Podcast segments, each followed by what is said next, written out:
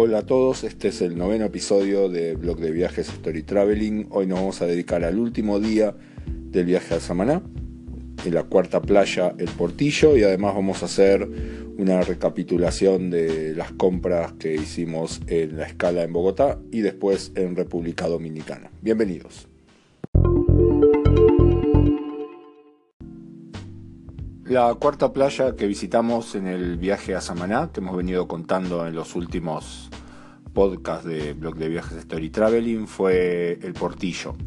Parte de esta playa está frente al Hotel Bahía Príncipe Portillo, pero hay una buena parte de esa playa que es pública.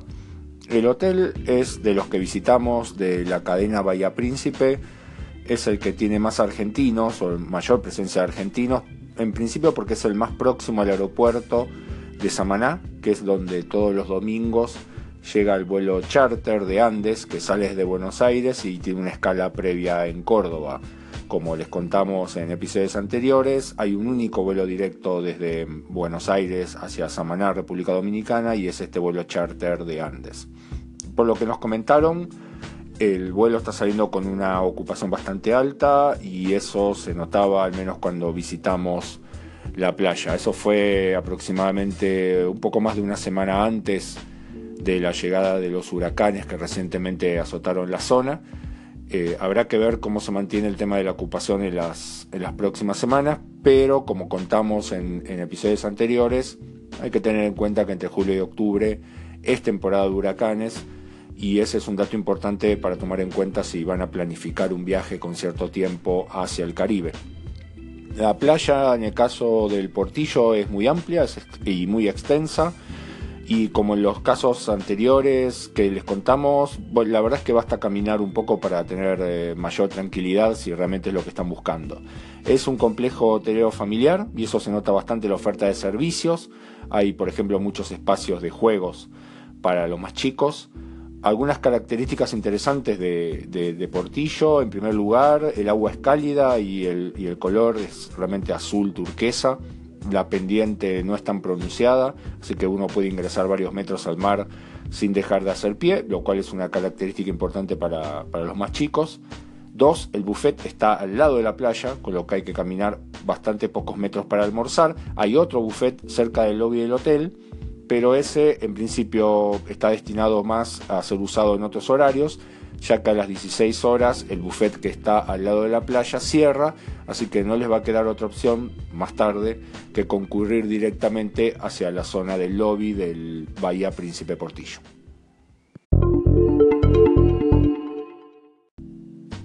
Vamos a concentrarnos ahora en el segundo tema del programa de hoy y que es el tema de las compras.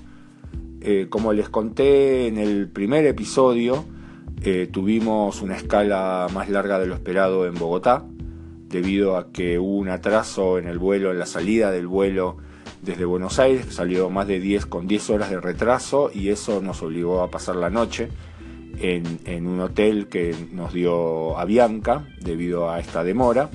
Así que aproveché durante la mañana temprano justamente esta escala para hacer un, paso por el supermercado, lo cual ya es un clásico en muchos de mis viajes. En particular, primero para hacer comparar un poco los precios y también para obtener algunos productos locales. La verdad es que una de las selecciones obvias cada vez que paso por eh, Colombia es eh, la harina para arepas. En Buenos Aires, eh, la verdad es que ya en los últimos meses se comenzó a conseguir la harina de marca Pan, que es la más conocida, pero aproveché para traer tres variantes que, no había visto, la harina integral para arepas, la amarilla y la dulce, que es de choclo. Ya probé dos de ellas, la amarilla realmente es muy rica, la integral no se nota tanto la diferencia con respecto a la, a la harina tradicional. Traje paquetes de medio kilo que cuestan alrededor de 60 centavos de dólar el paquete grande, el paquete de un kilo, cuesta alrededor de un dólar.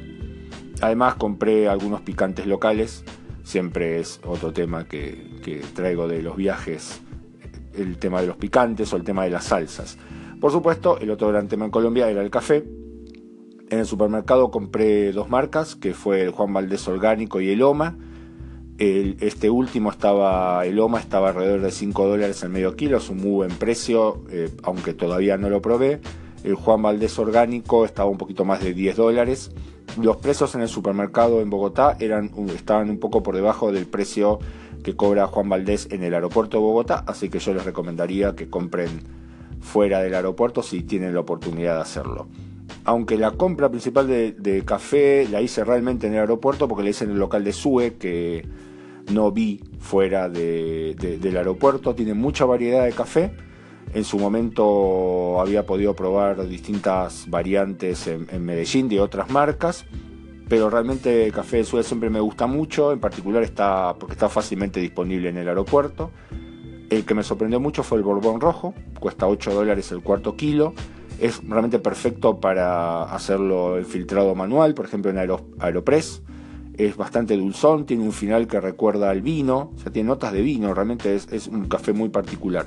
El Geisha es uno de mis favoritos siempre, realmente es un café caro, eh, cuesta 28 dólares el cuarto, aunque hay versiones especiales de 40 dólares. Me traje un cuarto para tomar en ocasiones especiales.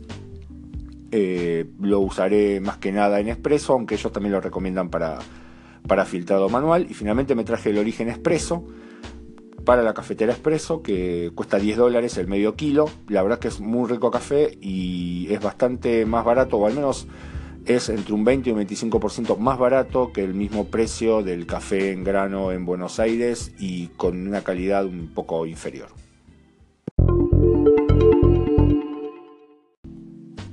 Tercera parte del programa de hoy y ahora le toca el turno a las compras en República Dominicana. Bueno, uno de los productos a observar para mí era el tema del ron eh, siempre en general prefiero de ese tipo de bebidas las versiones añejadas. me gusta, por ejemplo, el caso del tequila o el mezcal. Me gustan más las versiones que en México llaman reposadas antes que las versiones tradicionales.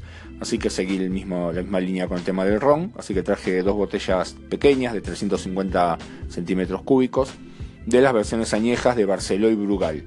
El primero, Barceló, ya se puede conseguir en Buenos Aires, pero está bastante caro, por lo que vi la botella grande cuesta 600 pesos. Eh, solo por ahora solo probé el Brugal, que realmente es, es, muy rico, tiene notas un tanto dulzonas comparadas con, por ejemplo, el mezcal o el whisky, pero si están acostumbrados a tomar este tipo de bebidas, viene bien. El café, por supuesto, no podía faltar en la lista de compras. Traje solamente uno, que es el Café Santo Domingo, que es el más conocido en República Dominicana. Es un café con un tostado muy intenso, así que sale un café muy fuerte, cuesta solamente 5 dólares el medio kilo, es un precio realmente muy bueno.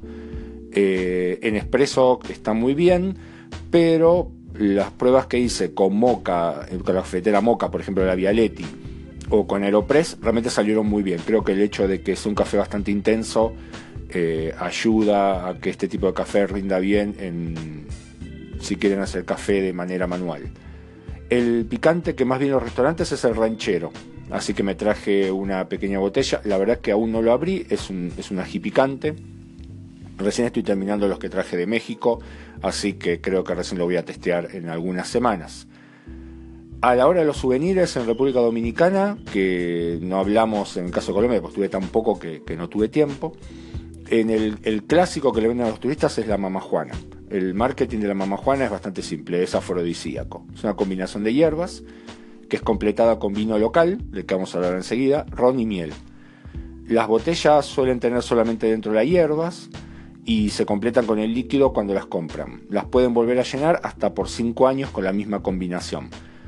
Em, las referencias que tuve, porque finalmente no lo probé, fue que es, bastante dulzón como, como, bebida y que a mucha gente le hace acordar simplemente un licor de hierbas. Cuando pregunté en Twitter, resulta que mucha gente había comprado mamajuana en su paso por República Dominicana, así que esto no es nada nuevo. Vi que hay variedades que se venden en el supermercado, aunque solamente incluye las hierbas. Van a tener que agregar ustedes el, el líquido. Otro descubrimiento en el supermercado ya que hablamos recién de la mamá Juana, fue el vino La Fuerza, que justamente es, el que se usa en la mamá Juana y es el más tomado en República Dominicana. Es un vino muy dulce, tipo moscato, que puede venir en envase de hasta 3 litros y medio. El packaging es bastante retro, cuando lo vean se van a dar cuenta de por qué lo digo. Eh, es un vino que solamente les va a gustar si realmente les gusta el vino muy, muy dulce.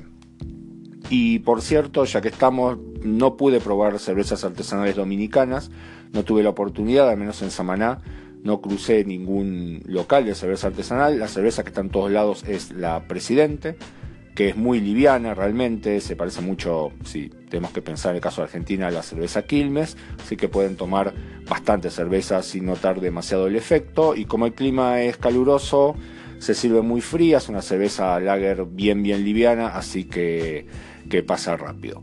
Ya que estamos aquí en, en Anchor, recuerden que si quieren comentar sobre sus productos favoritos en Colombia o en República Dominicana, pueden mandar un mensaje, un call y lo podemos incluir en los próximos programas de blog de viajes Story Traveling.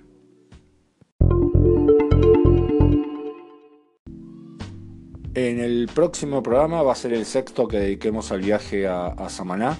Vamos a hacer un resumen de las playas que visitamos. Vamos a contar además algunas características de, los hoteles que visitamos de la cadena Bahía Príncipe, que fue quienes nos, invitaron a hacer este viaje de, de, cinco días por República Dominicana. Y además vamos a comentar algunas cuestiones importantes sobre el tema de fechas a partir de los últimos acontecimientos ligados con el tema de los, de los huracanes.